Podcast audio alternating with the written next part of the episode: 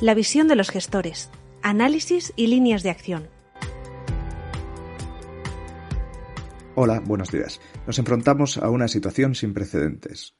Una pandemia que afecta a todo el planeta, afectará a todas las economías mundiales de una manera u otra, pero de todas formas de una manera muy fuerte.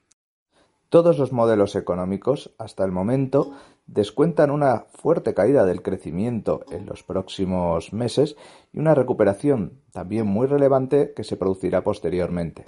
No obstante, se mantiene un elevado nivel de incertidumbre puesto que ahora mismo desconocemos cómo será de intensa la recuperación una vez que la gente vuelva a la actividad.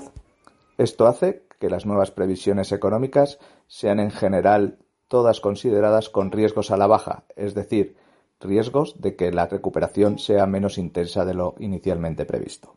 No obstante, todavía es muy pronto para hacer un análisis concienzudo al respecto. Por su parte, en los mercados financieros vivimos una caída muy abrupta de los, de los mismos.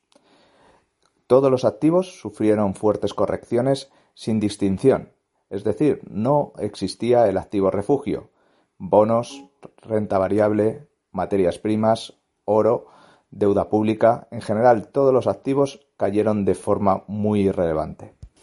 En la última semana, la actuación de los bancos centrales y de los gobiernos con nuevas políticas fiscales, especialmente en Estados Unidos, han conseguido, de momento, frenar estas caídas y estabilizar relativamente los mercados. En cuanto a los mercados de renta fija, comenzaré comentando la evolución de la deuda pública en las últimas sesiones. Destacar que primeramente hubo sesiones de gran tensión y gran volatilidad en las primas de riesgo, fundamentalmente de Italia, pero también de España y de otros países. La actuación del Banco Central ha conseguido, en primer lugar, estabilizar dichas primas de riesgo y, por lo menos, empezar a descartar uno de los primeros focos de riesgo que veíamos en los mercados financieros. Por su parte, los mercados de renta fija privada también han sufrido fuertísimas correcciones, en este sentido, las más importantes son los activos que tienen un mayor componente de riesgo, como son los activos de deuda privada high yield o de eh, deuda financiera con más grado de subordinación, bien sea los famosos cocos o bien eh, deuda subordinada eh, lower tier 2. Pero también los activos de más calidad emitidos por empresas de gran solvencia también han sufrido fuertes correcciones. En este sentido, entendemos que son estos activos de renta fija emitida por compañías con investment grade los que en principio dan una mayor seguridad y por lo tanto tienen una mayor capacidad de recuperación en el corto plazo. Por su parte, los activos de high yield o que tienen un mayor grado de subordinación se verán más afectadas por la evolución de las previsiones macroeconómicas y cómo vayan evolucionando. En este sentido, dada la todavía elevadísima incertidumbre, su comportamiento es claramente incierto. No obstante, estas compañías de grado de inversión y que tienen mayor calidad se enfrentarán en las próximas semanas a nuevos focos de riesgo, principalmente las revisiones de las calificaciones crediticias por parte de las agencias de rating. Es lógico pensar que con el parón económico que hemos sufrido en las últimas semanas, tendremos que vernos abocados a nuevas revisiones de las previsiones de resultados y, consecuentemente, las agencias de rating revisarán a la baja dichas ratings también de las mismas.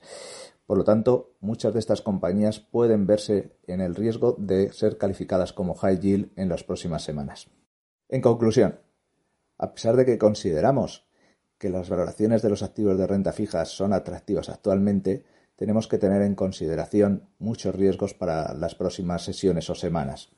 En primer lugar, nos veremos ante una revisión de los resultados empresariales a la baja, en segundo lugar, nos veremos ante rebajas de la calificación crediticia por parte de las agencias de rating y nos veremos también ante revisiones constantes de las previsiones de crecimiento a medida que vayamos conociendo más datos sobre el coronavirus.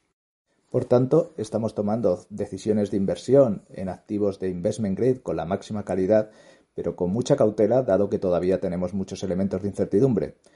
En la parte de high estamos analizando aquellas compañías que se ven más afectadas por este cambio repentino del ciclo económico y también aquellas compañías que también habiendo sufrido una corrección muy importante en sus cotizaciones no se ven tan afectadas por este cambio repentino en el ciclo como pueden ser farmacéuticas u otros eh, consumos no cíclicos.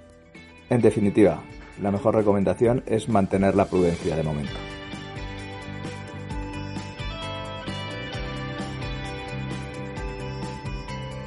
Para estar al día de la información de nuestros fondos y la visión de los gestores, entra en renta4gestora.com.